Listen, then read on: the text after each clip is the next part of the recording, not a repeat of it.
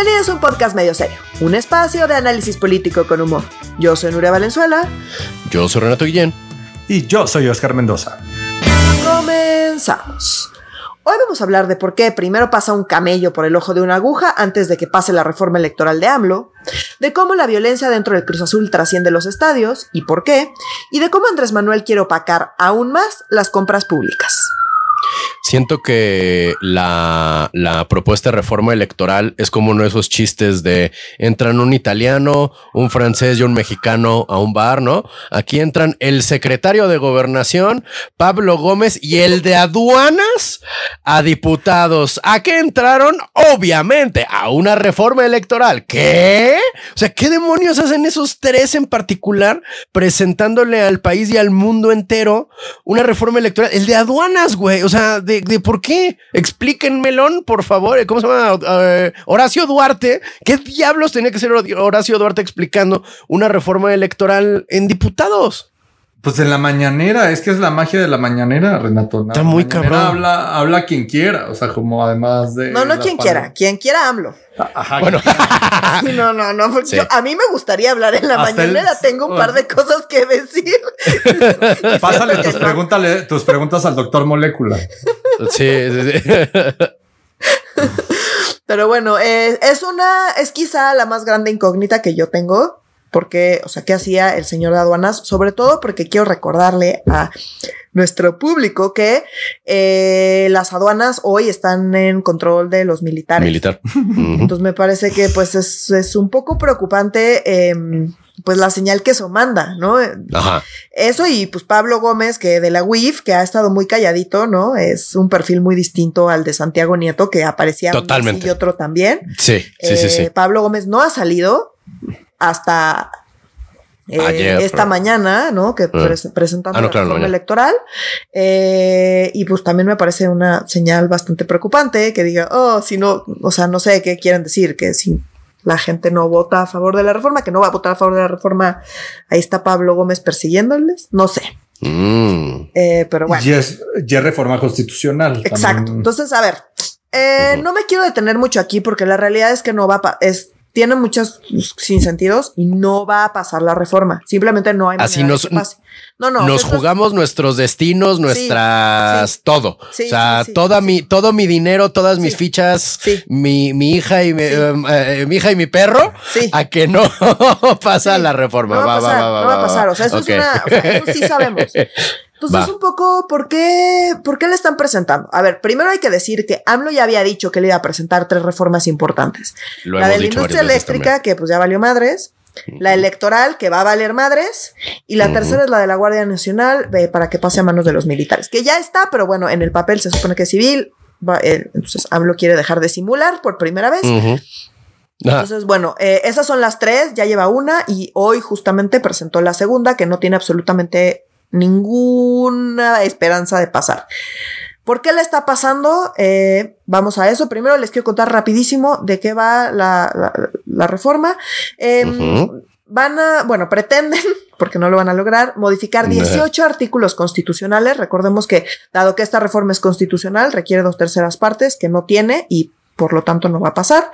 Eh, 18 artículos constitucionales, 7 artículos transitorios. Y bueno, ¿qué quieren hacer? Quieren eh, quitar al INE y sustituirlo por eh, otro organismo que va a ser básicamente lo mismo, solo que eh, en vez de que tenga 7 personas en el Consejo General, a 11 personas, perdón, como tiene hoy tener en el siete. Consejo General, va a tener Correcto. 7 y lo que quieren es que eh, se elijan directamente por la gente, ¿no? Que los tres poderes presenten las propuestas de ciudadanas y ciudadanos que conformarían este Consejo General y que la gente vote. Eh, hoy no funciona así, hoy la gente de hecho va y se registra. O sea, quien quiera ser, formar parte del Consejo General, cuando Se anota. abre, se anota literal y pasa En la por Cámara de Diputados. en sí. la Cámara de Diputados y hay eh, un consejo de siete personas eh, expertas en el tema y que se eligen por consenso y demás, que forman parte de un, de un consejo que es eh, quien pues lleva a cabo todo este proceso donde hay exámenes, hay entrevistas, hay que entregar ensayos y a partir de ahí llegan a una lista y esa lista pasa al Pleno de Diputados y el Pleno de Diputados de esa lista ya chiquita que elige este consejo Mm. después de todo este proceso, pues ya elige a las personas que quedan al final. Es un proceso complejo, pero que ha funcionado bien. Bueno, quieren cambiar Claro. eso y además nos hemos tardado mucho en llegar a, a- a ese proceso. Y es un proceso que honestamente funciona bien. Entonces, bueno, quieren quitar eso y decir, eh, los tres poderes van a mm, proponer consejeros y consejeras, o no, y la gente las va a votar. Eh, Mm, padrísimo. eh, despropósito, ¿no? Eh, Para crear re- redes clientelares y así, buenísimo, increíble. Pues sí, porque si, si, si tienes que pasar antes de cualquier otra cosa, primero por el filtro y luego es un concurso de popularidad, eh, pues no, por el filtro de, pues, de los partidos al final, que son quienes están en el, no los partidos, además el partido que está en el poder, que pues Exactamente, ¿no? es lo que iba a decir. Entonces, bueno, eh, en fin, sobre todo este partido, ¿no? O sea, porque Morena ya sabemos que tiene al judicial, ya sabemos que tiene al legislativo, ya sabemos. Este nuevo partido hegemónico, digamos. Entonces, pues sí, es básicamente yo, Morena, voy a escoger gente y va a ser un concurso de popularidad y voy a mover mis redes clientelares y eso, esas personas van a quedar en el Consejo General del INE. Súper mala idea con estas reglas. Yo había dicho, bueno, eso pues depende de las reglas, puede o no ser pésima idea, es pésima idea con estas reglas. Entonces, sigo, eh, o sea, no me quiero detener porque les digo, no va a pasar. no va a pasar. Eh, me quieren desaparecer a los OPLES, que son los organismos estatales, ¿Eh? que eh, los OPLES son los organismos estatales que organizan las elecciones a nivel local, ¿no? O sea, que, que le ayudan al, al INE, digamos, a organizar las elecciones a nivel local. No, no los institutos eh, estatal, no es como el Instituto Electoral de la Ciudad de México, el Instituto Electoral del Estado de Morelos. ¿Son otras cosas? Es que esos ya no existen como tal. Ah, Cuando pasamos al INE, cuando se pasamos quitaron en la INE, reforma de 2014. eso, Exacto. ¿verdad? Ay, Entonces, cabrón, estoy atrasado en noticias. quisieron quitar los soples, que son pues, operativos, digamos, o sea, son- Oh. literalmente son como, y los quisieron quitar y no pudieron, porque operativamente es muy complicado, no le puedes dejar todo, todo, todo, todísimo al INE sin Al ningún INE, apoyo claro. en, el- en los estados. Entonces, bueno, Ok. eso ya lo intentaron y no jaló. 2014 No se jaló, eh, eh, se intentó hacer eso y no jaló. Era como Perdón, un tema tarde. opcional. Lo dejaron como Ajá. opcional y no, no se pudieron quitar. Ok. Em, eh, después, ¿qué más? Eh, quieren quitar a todos los diputados plurinominales. Mm. Entonces pasamos, pasaríamos de 500 diputados a, a 300 300. diputados. que Es un 300. absoluto sin sentido. Como lo hemos dicho varias Eh, veces. Sí, porque le quitas toda la pluralidad a la Cámara de Diputados, toda. O sea, se quedaría básicamente, prácticamente sería así 95% morena y por ahí dos perdidos de Movimiento Ciudadano y del PAN y uno por ahí del PRI y párale de contar. Literalmente esos serían los números. O sea, como no, Sí. no, no tiene sentido. Y obviamente la oposición pues no va a votar eso. Es es súper obvio. Pues sí. Eh, en el Senado quieren eliminar a los plurinominales. En el Senado las reglas son un poco distintas. Entonces, en ese caso en particular, no perderíamos eh, pluralidad. En el Senado si se quitaran los plurinominales, pero pues nada más lo quieren hacer porque un poco su argumento es que lo que quieren es ahorrarse dinero. Entonces, parte de ahorrarse dinero es introducir el voto electrónico para reducir los costos de la votación para la gente tanto en México como en el extranjero. Eh, y reducir el presupuesto a partidos. En fin, o sea, básicamente lo, lo, está, lo que están diciendo es necesitamos que la gente participe más y necesitamos que esto cueste menos dinero. Esa es su argumentación. Eh, No va a pasar porque les digo, no le conviene por ningún lado a la oposición y eventualmente no le va a convenir a Morena si pierde el poder. Entonces, eh, que bueno, pues se esperaría que una democracia eventualmente pierda el poder y esté del otro lado y estas reglas pues no le resulten convenientes, ¿no? Y también, o sea, y no solo a Morena no le va a convenir eh, si algún día pierde algo de poder, a sus aliados es lo más importante. No se nos olvide que los aliados de Morena tienen tanto poder gracias a los plurinominales, no al voto directo de la gente. Al, al- a Exacto, o los sea, de- todos, a toda la gente que está ahorita en diputados del Verde, pues no existiría, Claro. O del PT. o del PT. O bueno, como el verde vamos tiene a ver más. si Alberto Anaya se quiere del PT, di- dirigente del PT. Fundador del PT. los- Pero ¿sabes cuál es la ventaja? PT, que como sí. saben que la oposición va a votar en contra, ellos pueden votar a favor aunque no les convenga, Estoy porque de igual no va a pasar. No, en realidad, Qué eh, bonito. Anaya debe estar así como de a huevo, güey. Ah. Yo puedo votar a favor porque yo ya sé que la oposición no hay manera que vote esto. Entonces, un poco la pregunta es, ¿por qué? Si esto es un despropósito, que no tiene sentido, que además otra cosa que quiero mencionar es que todas las reformas electorales previas vienen o han venido o habían venido que sí han pasado con modificaciones y discusiones y lo que ustedes quieran, pero que sí han pasado, vienen de, pues, de un proceso electoral y donde la oposición dice, la verdad, estas reglas eh, tuvimos muchos problemas, no me convinieron, bla, bla. Es una exigencia de la oposición que no ganó las elecciones para decir necesitamos reglas más justas o necesitamos transformar esto porque ya no aplica o lo que sea, ¿no? Entonces casi siempre las reformas electorales son una exigencia de la oposición. Por primera vez en la historia, eh, la reforma electoral viene de un partido en el poder, lo cual ya debería, pues, en sí mismo, pues, tener. Alerta roja, súper cabrón, güey, sí. ya tienes el poder, ¿por qué quieres cambiar las reglas? Pues para quedarte en el poder, ¿no? Es medio. Pues no hay que ser genio. Obvio para entender esa parte. Entonces, bueno, eh, ¿por qué lo están? Y esto ya pasamos a la parte de, pues de especulaciones. Que ahí Oscar traía, traía unos datos que nos pueden brindar un poco de luz de por qué, si sabemos, sabemos, como, como Anaya sabe perfecto que esto no va a pasar, eh, ¿por qué lo están presentando? Entonces creo que los datos de Oscar nos, nos dan un poquillo de luz al respecto. Sí, o sea, sí primero empecemos en una de las mejores instituciones evaluadas en la percepción de los mexicanos y no por las encuestadoras fifís del poder, de la mafia y de todas estas que le encantan a Andrés Manuel odiar, sino mm. lo voy a poner con datos del INEGI de la encuesta nacional de cultura cívica de 2021 que fue levantada en el año 2020 ya durante la administración de López Obrador. Resulta que desde hace muchos años, esto no es una novedad, desde hace muchos, muchos años, desde que existía el IFE y que fuimos pasando desde que, desde que fue de gobernación y la mierda del 88 hasta que con Barlet. Y en los 2000 es que sí se, pues, se, empieza a consolidar un IFE y después un INE. Pues resulta que el Instituto Nacional Electoral es la tercera institución mejor evaluada de este país o en la que más confían los mexicanos. Ah, Primero es Ejército y Marina, donde el 63% de los mexicanos confían mucho o algo. Después la Guardia Nacional, que eso Ay, es, es una cosa nueva porque apareció apenas en 2020. Y en tercer lugar está el Instituto Nacional Electoral con un apoyo del casi 60% de los mexicanos, a 59.80 y pico. O sea, 6 de cada 10 mexicanos dicen que tienen mucha o algo de confianza en el Instituto Nacional Electoral.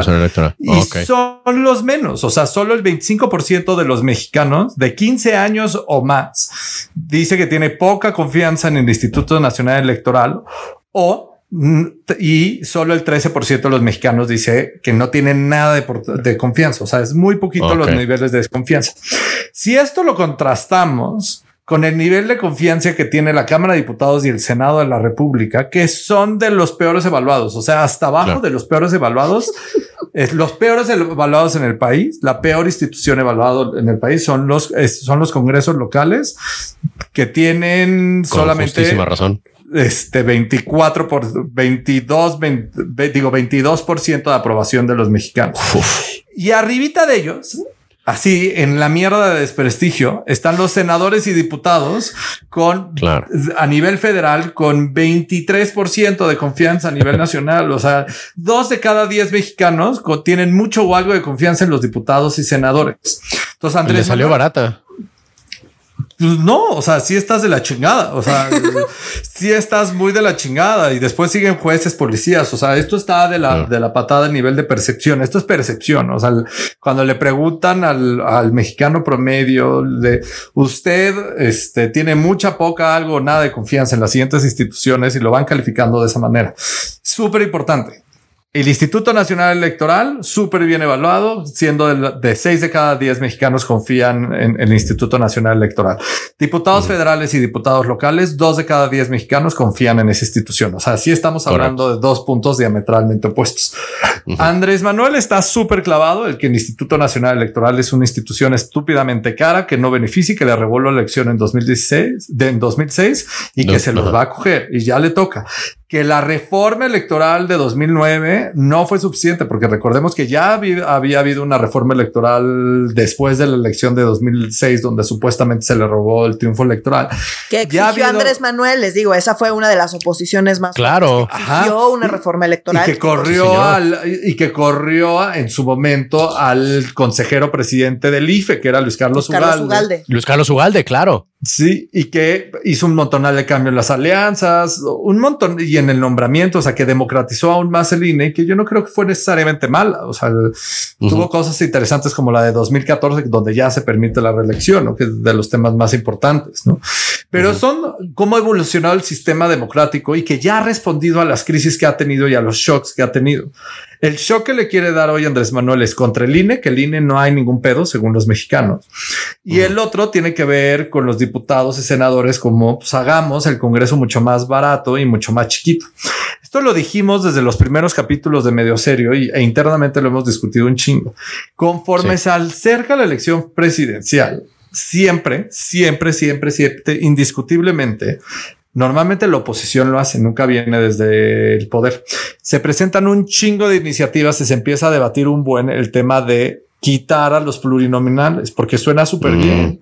Es como pues pasamos de tres, muy de sexy 500, de 500 imbéciles en diputados e imbécilas, o sea que no nos sirven de nada y que odiamos.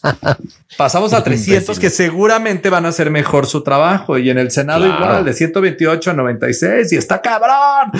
Ya lo vamos a hacer y es una iniciativa que todos los los años es cíclica.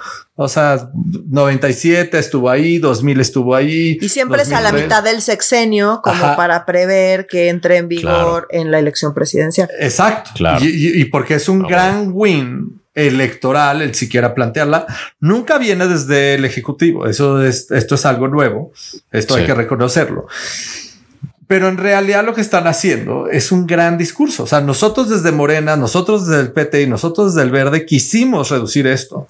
Quisimos que nuestro sistema de partido fuera más barato. Quisimos que no, no tener control de los spots. Quisimos que los partidos tuvieran el control de los spots y que los candidatos fueran más democráticos, bla, bla, bla, bla. Pero en realidad esta mafia del poder y estos traidores a la patria no nos dejaron. Entonces empieza otra vez con toda esta narrativa de una iniciativa que nace muerta desde el origen y que nadie en su sano juicio, desde el poder o desde la oposición, la aprobaría. Que eso es lo que, lo que es una reverenda estupidez. O sea, no les conviene tener un órgano electoral 100% controlado por las cuotas partidistas y tampoco les conviene tener un Congreso que no tenga la representación más allá del voto directo. O sea, porque le vas a dar en la madre a cuando te achiques y a los chiquitos van a desaparecer. Entonces, a mí me parece una cosa mágica, el mágica a nivel de comunicación, porque estás intentando desprestigiar al INE que no le has quitado una sola pluma desde Andrés Manuel. O sea, de 2006 a la fecha, el INE siempre ha sido la segunda institución mejor evaluada. Ahorita es la tercera porque no existía la Guardia Nacional, que es el ejército. O sea, como no nos hagamos pendejos, la Guardia Nacional es el ejército. Entonces, sigue siendo la segunda mejor institución evaluada de este país después del ejército, Marina slash Guardia Nacional. Y eso no ha cambiado. Tampoco ha cambiado la percepción que tienen los mexicanos sobre que los diputados y senadores son una porquería su trabajo, que solo abusan y que no confían en ellos. Y tienen justa razón para decir eso, porque además no comunican ni madres, solo están ahí haciendo desmadre y que sí quieren que nos cueste menos. Eso es 100% seguro, pero de ahí a que suceda, bueno, damos años luz Es que otra no cosa, suceder. claro. Totalmente. Y pues bueno, ya nada más, eh, un poco regresando a los numeritos que nos decía Oscar, eh, los militares están hasta arriba. La Guardia Nacional está hasta arriba. Entonces recordemos cuál es la tercera, lo que decía yo, la tercera Tan, tan, reforma tan. que ya dijo AMLO que va a presentar, militares. Entonces yo qué creo que va a pasar, bueno, bueno, ya presentaron esta, eh, esta iniciativa de reforma constitucional, que no va a pasar, pero sí les va a dar eh, en el discurso público mm, este discurso de, pues, eh, eh, estos traidores a la patria, eh, que están, que se quieren quedar con dinero, que no quieren que esto cueste menos, que no, o sea, se van a ir como por Quieren seguir discurso. cobrando. Mientras son las elecciones de este año, que recordemos que pues son que son seis o siete, ¿no? Las Sí, elecciones y hay gobernadores también, sí. Sí, sí, sí. Sí. Entonces, eh, mientras están esas elecciones que son muy importantes, porque ahorita ya se andan peleando, porque Morena dice, yo voy a ganar todas. Y la oposición estará muy envalentonada con su ley de la industria eléctrica, pero yo voy a ganar todo. O sea, eh, toda esta Mm. semana, eh, Mario Delgado lleva diciendo, nosotros estamos súper bien, vamos a ganar absolutamente todo, y la oposición, pues se podrá envalentonar y podrá la- decir lo que sea, pero pues sí, nos la pela, ¿no? O sea, Claro. literalmente eso es lo que está diciendo. Entonces, mientras eso va a estar sucediendo, lo cual hay que decir que es probable que suceda. Sí, no es una locura, no sí. Es una locura. No es un sueño guajiro. Entonces, mientras eso está sucediendo, pues no va a pasar la reforma constitucional en diputados y van a decir, bueno, pues acá eh, la traición a la patria y les va a servir un poco como pues discurso electoral. Pasan las elecciones, se olvida el caso, pues no pasó la reforma. Nosotros intentamos hacer de nuestras elecciones algo más barato, no se pudo porque traiciona a la patria, vienen militares. No más que a diferencia del, del, INE, ¿no? El INE está muy bien evaluado, pues pegarle al INE está complicado. Pero los militares están muy bien evaluados, entonces darle más poder a los militares, pues es algo que la gente va a ver bien porque la gente quiere al ejército.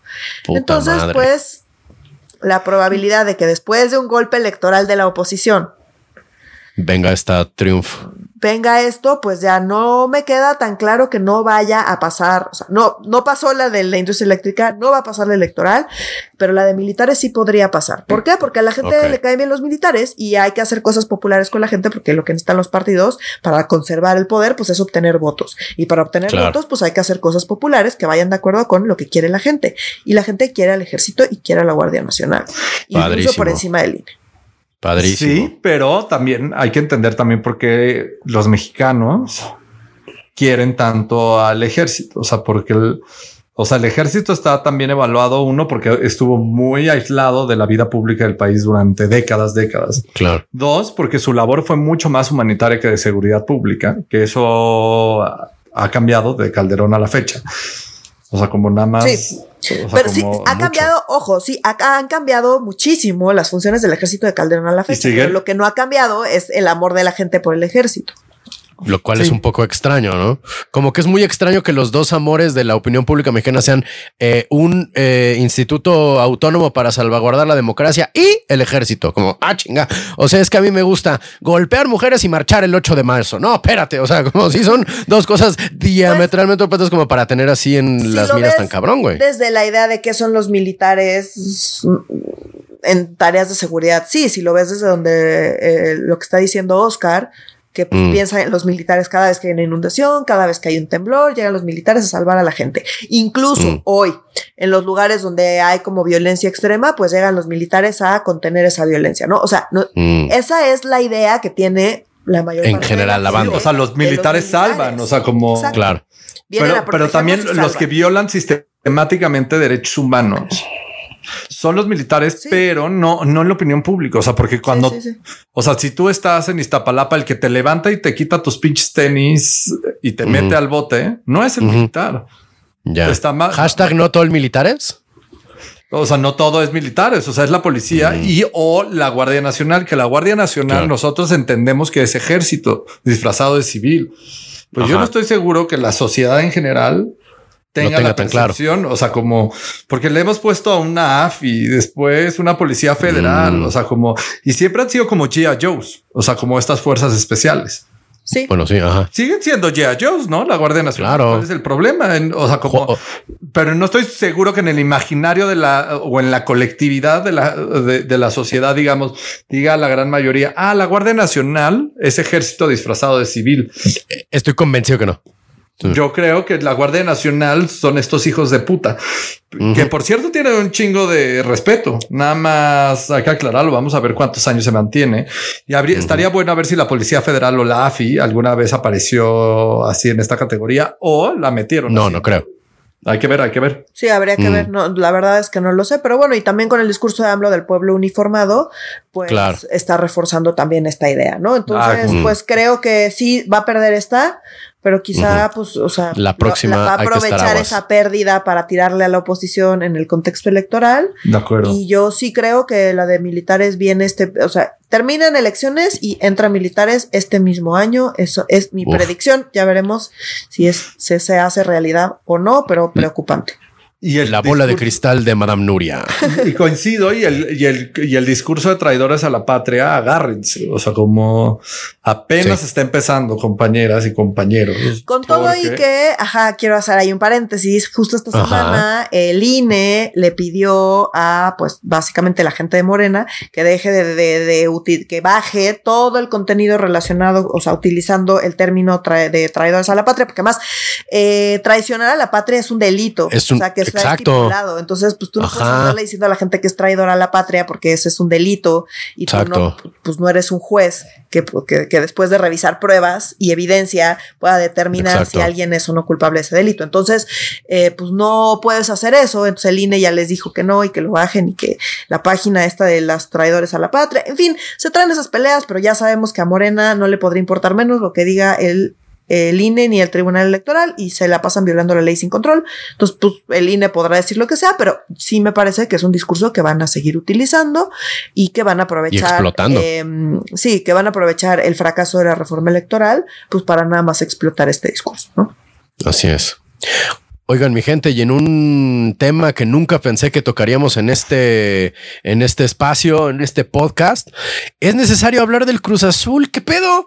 O sea, como que aquí recuerdo cuando, cuando empezamos este proyecto dijimos, no vamos a hablar de deportes. Bueno, luego ya llegó la violencia en los estados, de los estadios, y nos vimos obligados a hablar al respecto de deportes. Y yo tuve que ver la cara de Nuria de cómo, pero el equipo se llama qué, no? Pero este son los qué del Atlas, no? Atlas es el director técnico. No, no, no, no. Son los titanes del Atlas? No, no, no, tampoco, tampoco, ¿no? Este, pero ahora, eh, eh, por desgracia, y digo, trato de hacerlo un poco humorístico, pero en realidad la nota está bien gacha.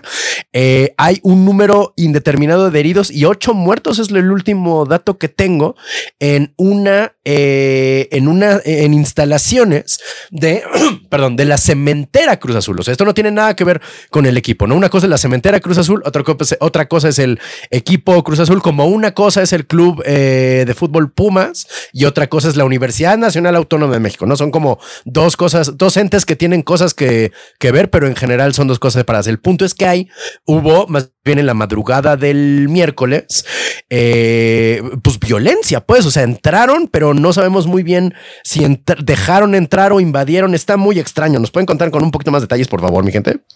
Pues a ver, primero los hechos es que, en efecto, en la madrugada del miércoles hubo agresiones, o sea, literalmente la información es agresiones y disturbios entre dos grupos de personas en uno de los accesos a la planta industrial de la ciudad cooperativa Cruz Azul. que está en Tula. Está en Tula, Hidalgo. El Cruz Azul es una cooperativa desde, o por ahí Oscar tenía el dato, no sé qué año. Desde 1931. Ándale, sí. Desde El gobernador en su época del estado de Hidalgo le expropió a título de los trabajadores. A huevo. Entonces, bueno, pues esta es una cooperativa que tiene y maneja, sobra decir, muchísimo dinero, literalmente, de hacer y vender cemento.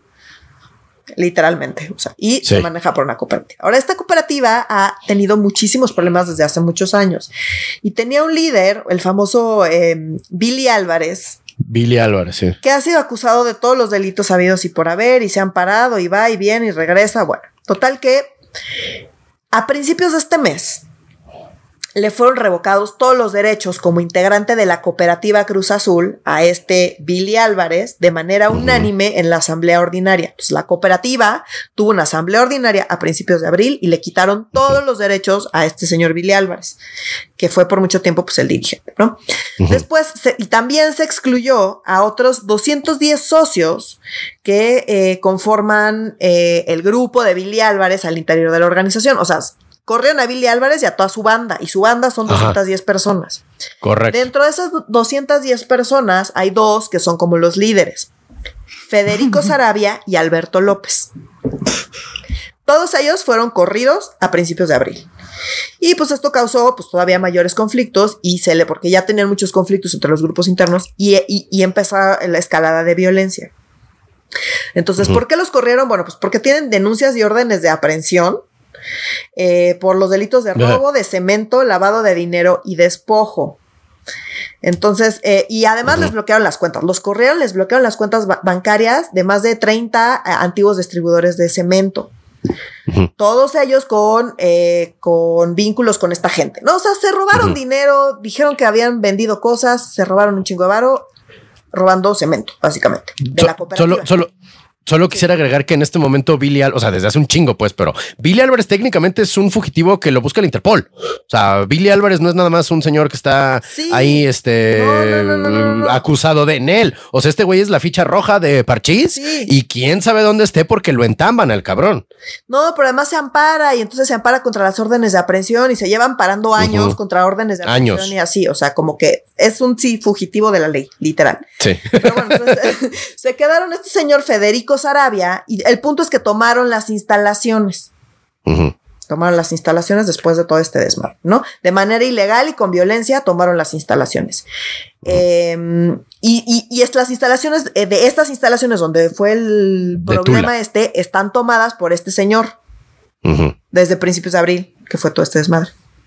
Entonces, ese es el contexto. Y pues después hubo este altercado entre dos grupos de personas que no nos queda claro quiénes son, pero pues, Ajá. pues la primera, el prim- no, la primera idea, digamos, es que pues justo la gente de la cooperativa quiere retomar eh, pues las instalaciones y están, y en ese intento de retomar instalaciones hubo eh, pues este altercado con violencia y muertos.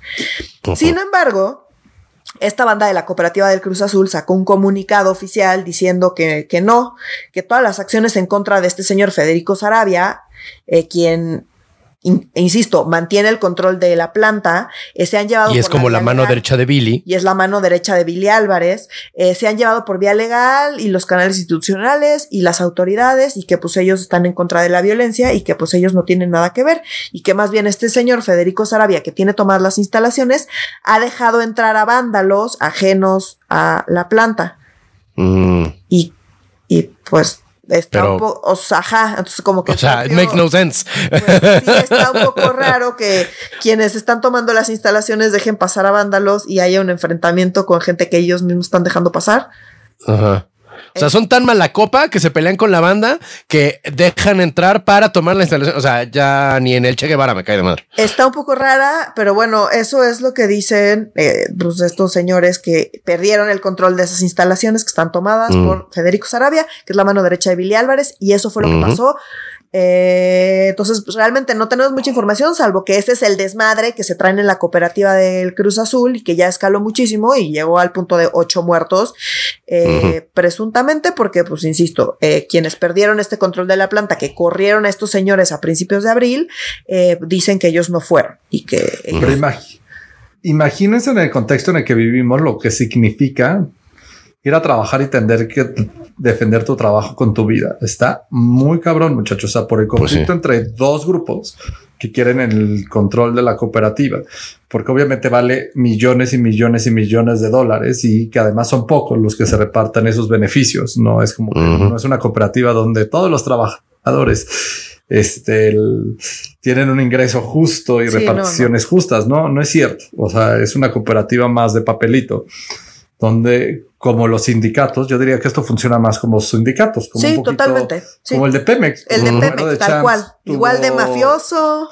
Décadas y décadas y Sí, décadas sí, sí. y control. y control, Casi no hay ejemplos de esto en México, ¿eh? O sea, No, pero creo que es un buen símil. O sea, como poner lo que está sucediendo en, el, en la cementera Cruz Azul con el con sindicato y en especial con el petrolero, donde Mm. unos pocos tienen el control sobre todos y esos pocos no quieren soltar el poder o también, por ejemplo, el de la educación pública con el Bester, ¿se acuerdan? Exacto. Entonces, Sí, claro. pero, pero imagínate tú como trabajador estar en medio de esto y que literal vayas a trabajar para producir cemento y que acabes muerto por ir a trabajar y porque llegó un grupo que quiere contro- tomar control de la cooperativa y ya valiste madres. A mí me parece algo gravísimo. O sea, y que en realidad el también habla de la poca capacidad que tiene el gobierno. O sea, el, el gobierno del, de Hidalgo, del, de este Omar Fayad, está ahí. Omar la señor.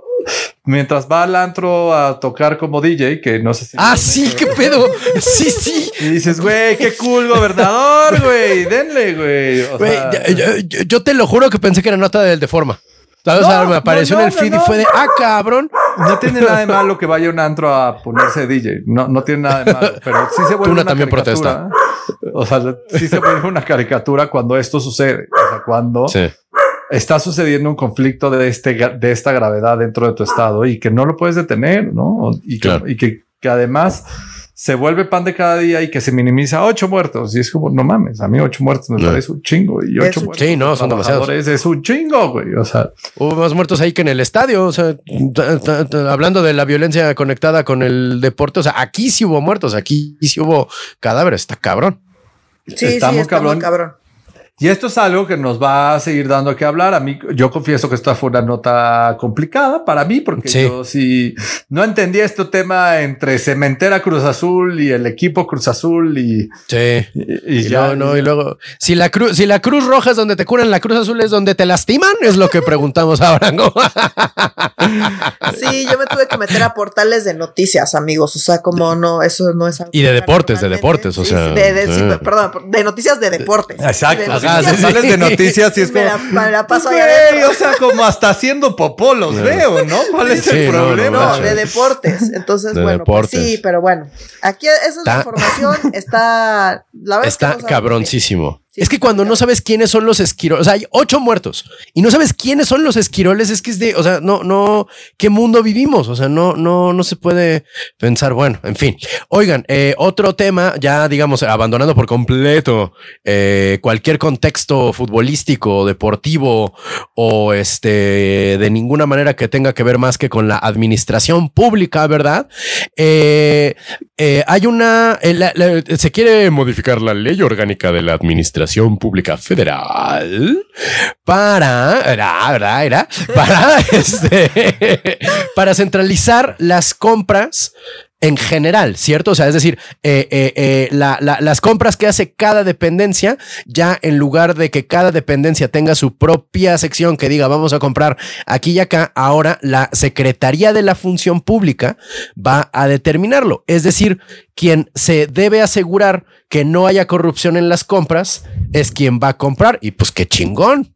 La pasa de huevos, exacto. O sea, ¿se acuerdan que justo cuando inició este gobierno, como en todos los gobiernos, se modifica la ley orgánica de la Administración Pública Federal para que se haga la estructura como quiere el nuevo presidente. Sí, y entre esos cambios eh, se, se, modificó para que Hacienda, la Secretaría de Hacienda y Crédito Público, estuviera a cargo de las contrataciones públicas de todo el gobierno federal.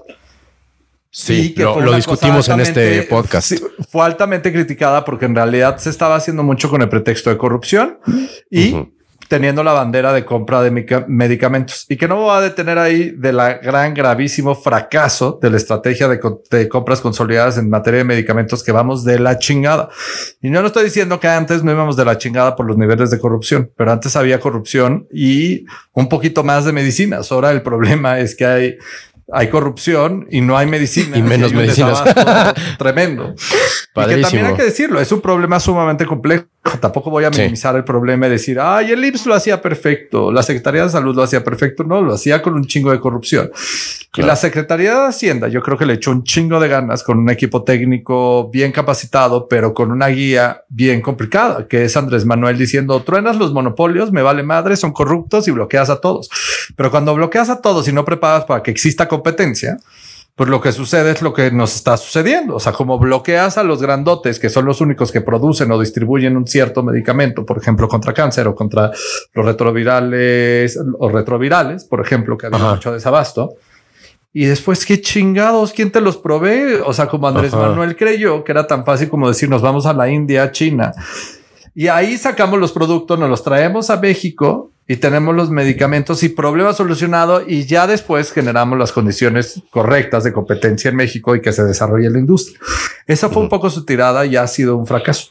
Y después de ese fracaso, ahora la buena idea de Andrés Manuel, esta es una iniciativa que viene desde el Ejecutivo y que se fue a la Cámara de Diputados, es cambiar todas estas facultades de contrataciones públicas de todo el gobierno federal, de la Secretaría de Hacienda y Crédito Público y ahora pasársela a la Secretaría de la Función Pública. ¿Y cuál es el, el problema de esto? Que la Secretaría de la Función Pública pasaría de ser juez a ser juez y parte, porque hoy la Secretaría de la Función Pública, parte de sus atribuciones es evaluar que las compras, que, que los contratos estén bien hechos, o sea, que no haya ahí mañas y artimañas. Pero ahora va a tener que evaluar eso, pero también hacer las compras de la administración pública federal. Entonces, las contrataciones de la administración pública federal, a excepción de las relacionadas con este Pemex, FE, Sedena, eh, Ejército y Marina. Qué raro. O sea, los consentidos y la consentida cámara. Exacto. A ellos no los tocamos, a ellos y a ellas Qué extraño.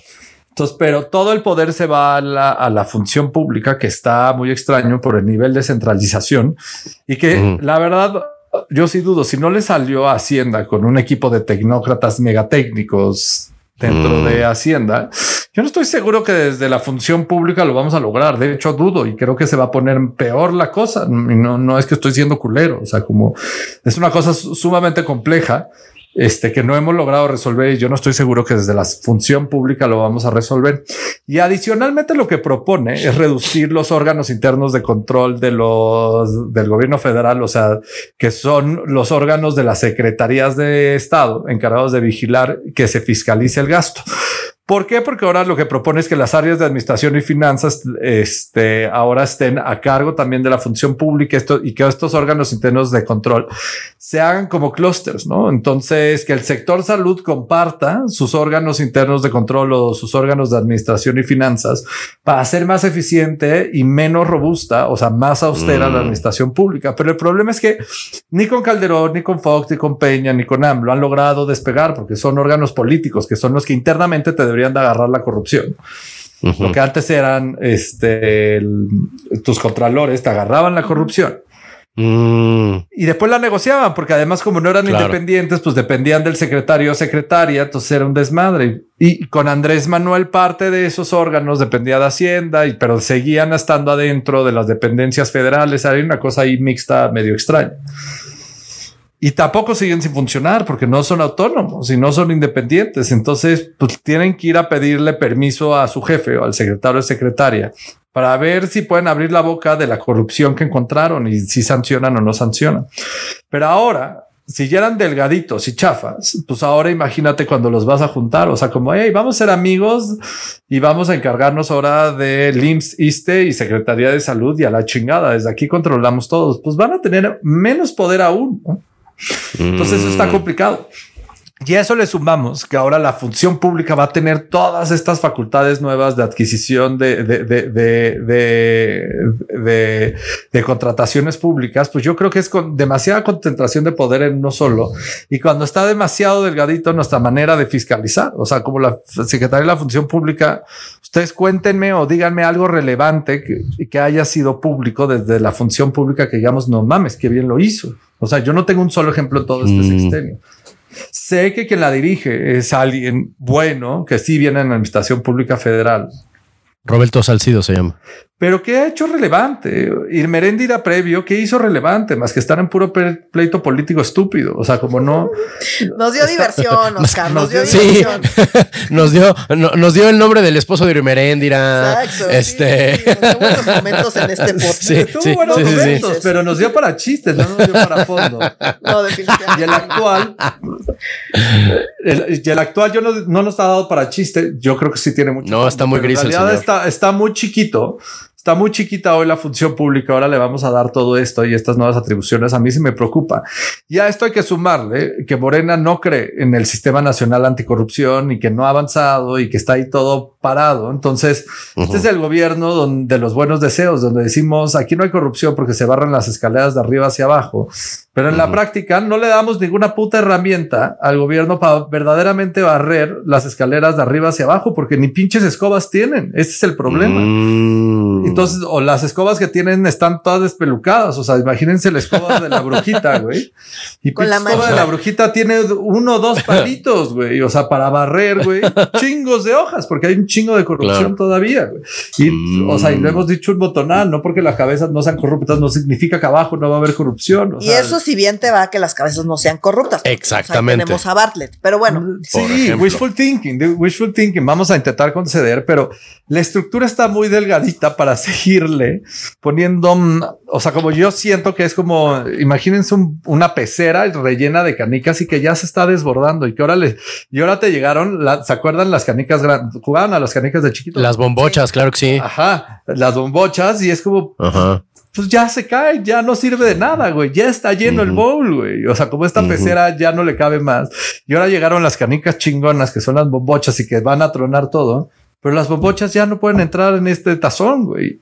Y no, y no, y el tazón no se va a hacer más grande. En realidad te están pidiendo que el tazón sea más chiquito y que quepan todas las canicas que, tenían más las bombochas, güey. Pues es ilógico. Güey, O sea, para mí esa es la, la, la, para una lógica de administración pública, siento que va a estar complicado que funcione.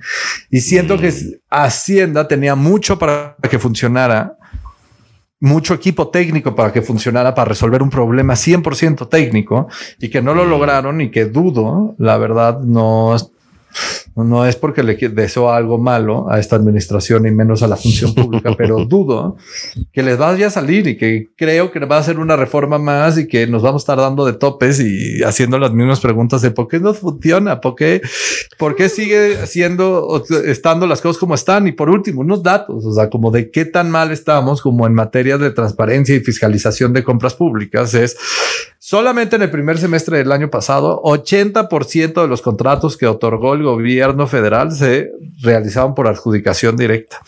En todo 2020, la Auditoría Superior de la Federación encontró que nueve de cada 10 contratos, nueve o sea, sí, claro. 90%. 90% de los contratos de otorgados por la Administración Pública Federal no se sujetaron a ningún proceso de licitación pública. O sea, como le estás dando en la madre a tu máxima de transparencia por decir que nosotros somos impolutos y que Morena no es corrupto. Y, ejemplos me sobran y voy a traer una a la mesa como del inicio del sexenio porque me parece que es el ejemplo más sencillo que que, que, pone una imagen de cómo, cómo se manejan los, los contratos con cero transparencia y con cero, cero reglas y que eso hace que haya más corrupción. ¿Se acuerdan? Manuel, lo primero que hizo el Huachicol son unos pendejos, cierra las tomas de gas. Pemex debe de encargarse de distribuir su propia gasolina. Hay que comprar chingos de pipas. Vamos a comprar las Estados Unidos y Canadá. Las compró Nale. No, las compró Inmeréndira desde la función. Las compró Inmeréndira, sí, señor. Desde la función pública y después se reservaron los putos contratos porque era seguridad nacional. ¿Y qué licitación hubo?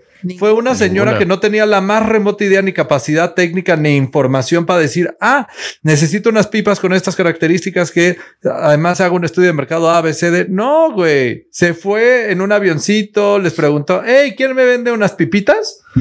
Y así compró sus pinches pipitas, güey. Y que además nos llegaron tardísimo, güey. O sea, como son puras ideas mal aterrizadas. Ahí yo nada más tengo un par de notas rápidas sobre este tema. Eh, la primera es que eh, la idea de centralizar eh, es como pues como hay mucha corrupción, ¿no? Si lo dejo en menos manos, pues en esas menos manos, pues va a ser más fácil controlar y que no haya corrupción. El problema con eso son dos.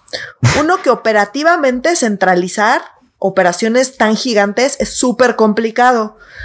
Eh, pues justo hablábamos de, de por qué no, no, pudieron eliminar a los soples, ¿no? En, en, otro tema, pero era lo mismo.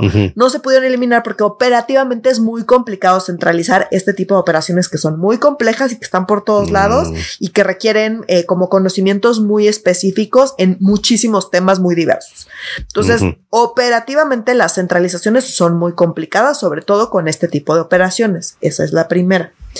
Y la segunda es que el tema de corrupción te puede salir el tiro por la culata, porque pues tú lo centralizas y es muchísimo dinero concentrado en muy poquitas manos. En menos manos. Entonces, pues la robadera se pone más atractiva. Así es.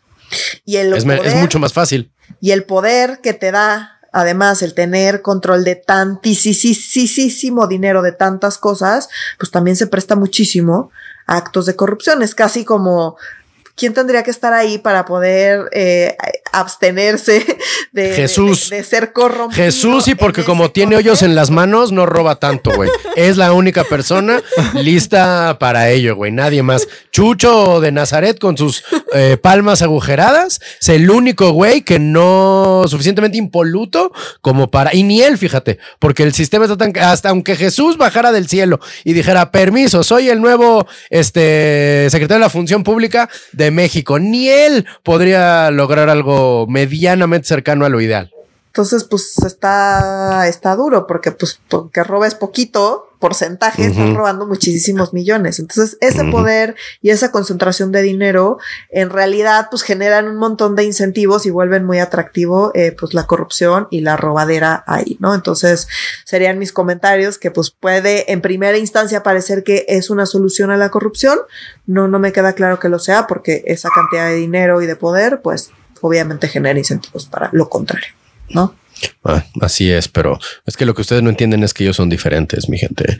Como eso es, eso es lo que les falta a ustedes entender para terminar con el análisis. No, político. puede ser. Yo sí concedo, yo sí concedo, yo sí concedo, pero tú dale tanto poder a alguien y nada más que pide el punto 0.1% de miles y miles Exacto. y miles de millones de pesos. No mames.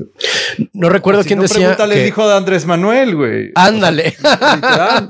O sea, como está difícil barrer las escaleras de arriba hacia abajo. Yo sí creo que, por ejemplo, Andrés Manuel no se mueve por dinero. Yo sí creo que Andrés Manuel no roba. Yo creo que en su concepción es normal no haber recibido un solo peso de 2006 Claro. a 2018 y, y poder, pues, pues poder pagar una casa en Coyoacán, después en Tlalpan. O sea, como es normal.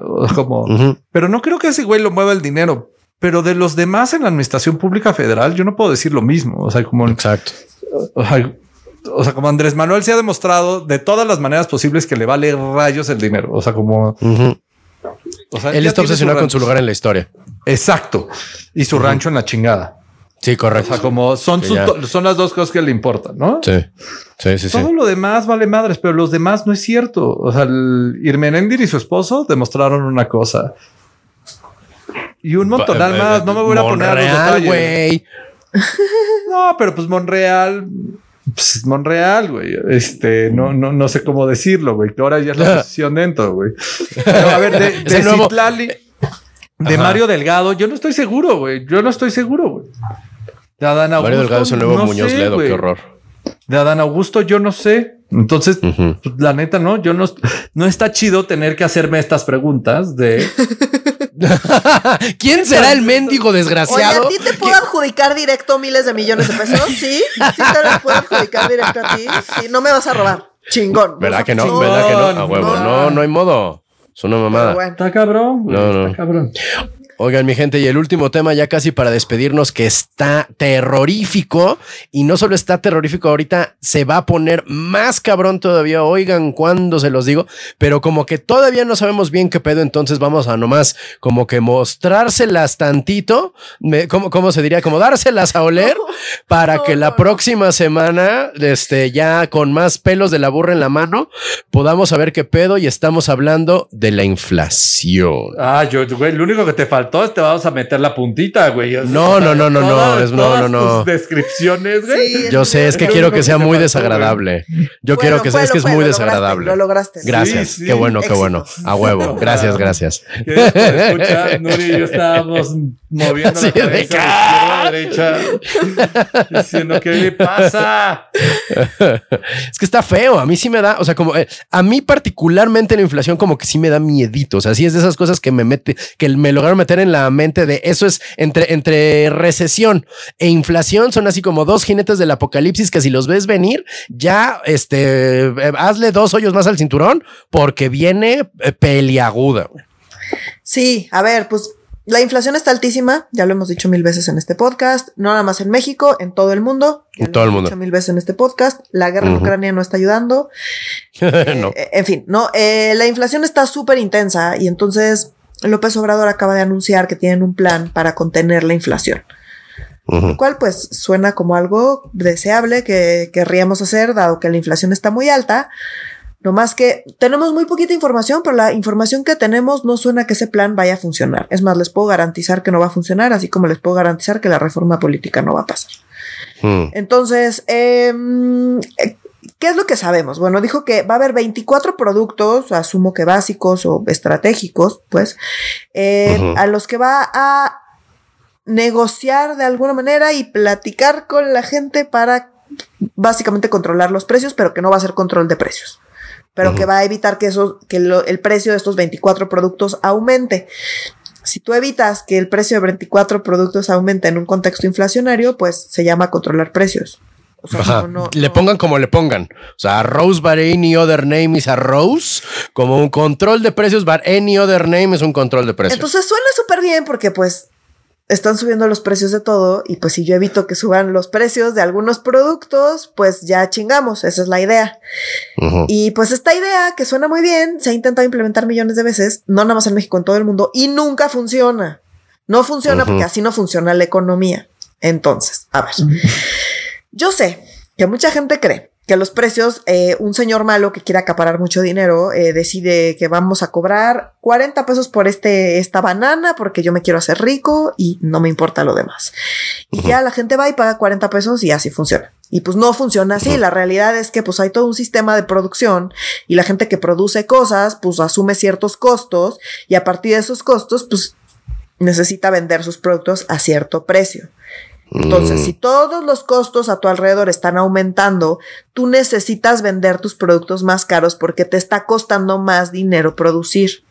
Correcto. Entonces, si a mí si yo producía, voy a inventar cualquier cosa, yo produzco manzanas que están dentro de estos 24 productos básicos. Vamos a suponer, no sabemos cuáles son nuestros productos. Y pues para producir esas manzanas yo necesito regarlas, necesito fertilizante, necesito la tierra, necesito tractores, necesito pues gasolina para mis tractores, necesito pues un montón de cosas, pagarle a la gente. Y el precio de todas estas cosas está aumentando. Entonces, si yo antes vendía mis manzanas en 5 pesos, pues ahora las tengo que vender más caras porque me está saliendo mucho más caro producir y si no, no me sale la cuenta y si no me sale la cuenta quiebro y si quiebro yo, quiebran todas las personas que trabajan conmigo y así. Literalmente le pierdes. Le pierdes. Entonces, para no perderle, necesitas forzosamente subir los precios.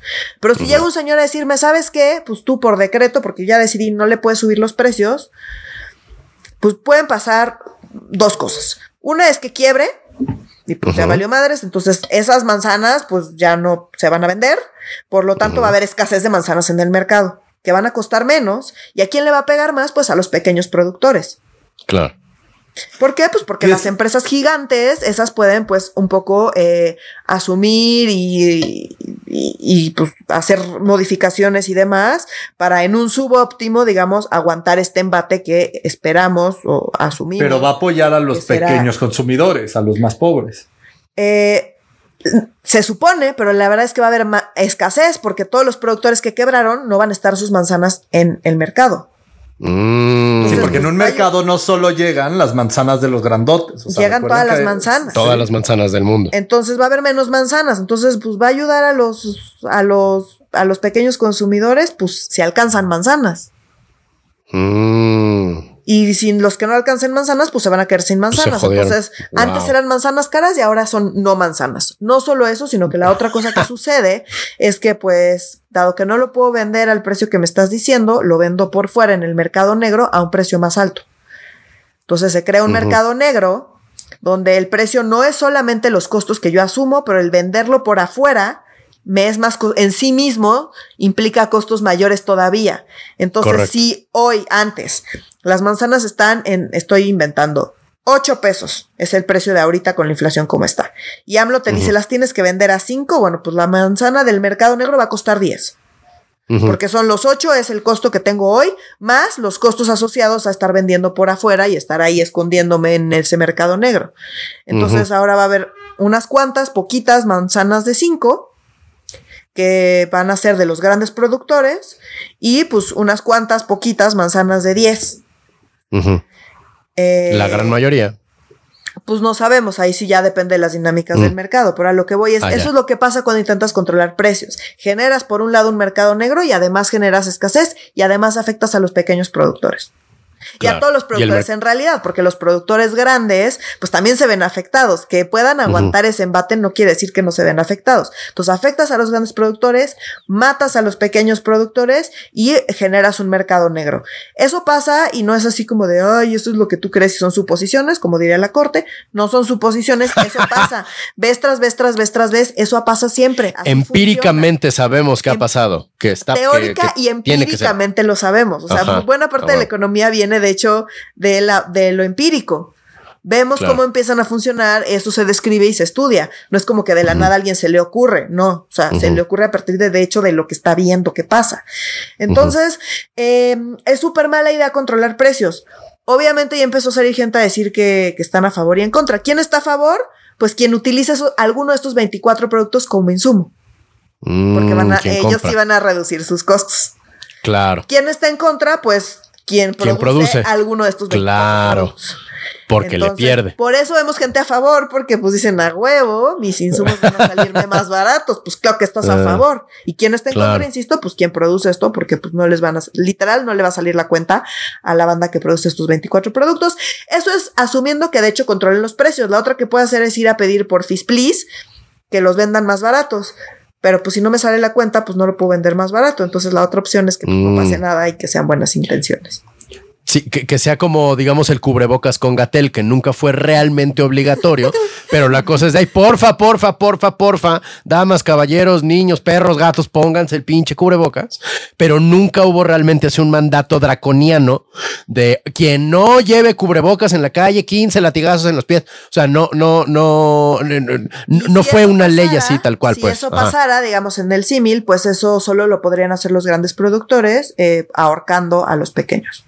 Ya, o sea, ni así. Eh, eh, es mala idea por donde se le vea. Sí, sí es de Porfis Please. El único que va a poder cumplir con el Porfis Please es. Eh, Son los, grandes. Los grandes productores. Mm. Y si es a huevo, también los grandes productores son los únicos. Tú como sea vas a matar a los pequeños productores. Qué bueno, que menos mal digo que en este en esta 4T todo era por primero los pobres, pero pues o sea, primero los pobres el, al, al cadalso, güey, ¿no? O sea, no, primero los pobres al mendigo hoyo, no, no, no, está cabrón como cada idea, quien sale eh, mayormente afectado son los que menos tienen, como dicen también, carajo. Así es. Qué chingadera, hombre. Esto dicen que la inflación es el impuesto a la pobreza. Ay, güey, qué bonito. La inflación es el impuesto a la pobreza, qué duro. Como que dicen que el melate. de verlo. No, bueno, bonito, bonito la manera de enunciarlo, no bonito el hecho. Como también es un, como el melate es un impuesto a la gente que no sabe de estadística. También decía, no recuerdo, por ahí alguien, el, ay, güey, alguien me lo contó, pero ahorita no me acuerdo cómo era. Pero sí, carajo. ¿Has jugado melate alguna vez? Sí, cómo no. Sí, sí, sí. Yo la. Sí, o sea, tiene, tirar dinero a la basura tiene. Sí, de repente pues, se antoja tirar dinero a la basura. Sí. Esa, esa, esa pequeña, esa microdosis de, de adrenalina del ¡Oh! y qué tal que sí, ¿no? Sí te hace pagar este lo que, lo que sea que valga ahorita el pinche melate, la neta. Como que sí. Como que no es el, suficientemente caro. Ahora, si compras 10 mil boletos pensando que te va a aumentar tu probabilidad de ganar, exacto, pues exacto, exacto. Pues sí, ya tienes problemas de estadística. Ese es el impuesto. Ese es el mendigo impuesto. Pero bueno, mi gente, hemos agotado los temas de esta semana. A menos que quieras tú agregar algo, mi querido Oscar, al respecto de lo que vamos a tocar. Muy bien.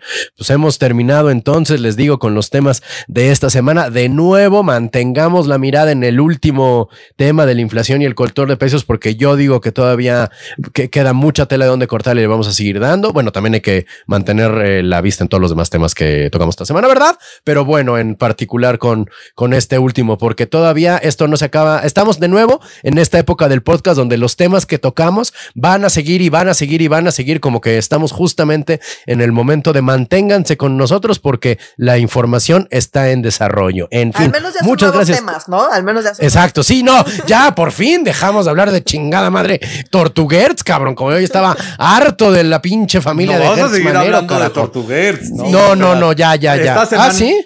Tuvimos una pausa de Tortuguerts, pero pues ah, vaya. va, pues sí, falta a ver si De acuerdo. Ah, no, vaya, pero no, pero yo decía de su, de su pedo familiar, no Ah, tanto de él en pues sí mismo, o sea, como... notas, pero ya no las estamos. No, ya, ya estuvo, sí, ya, ya, ya, ya, Sí, ya, hasta que hartos, meta hartos, a, hartos. a otro sobrinastro. Ahora que Al bote, sí. sobrinastro Al otro sobrinastro al bote, pues ya ahí Híjole. tocaremos el punto.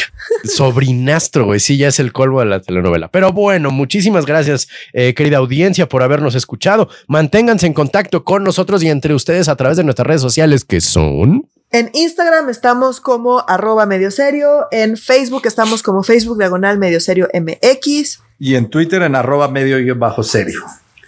Eh, estamos siempre pendientes de cuántas veces se nos llama traidores a la patria, a nosotros y al resto de la audiencia. Así tenemos así, ¿cómo se llaman estos? Estas rayitas de A5, ¿no? Así puestas en la pared cada vez que aparece, pero bueno, El insistimos. marcador. El marca.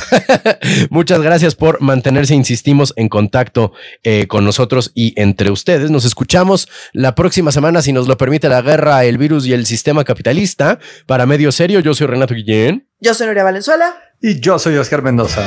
Adiós.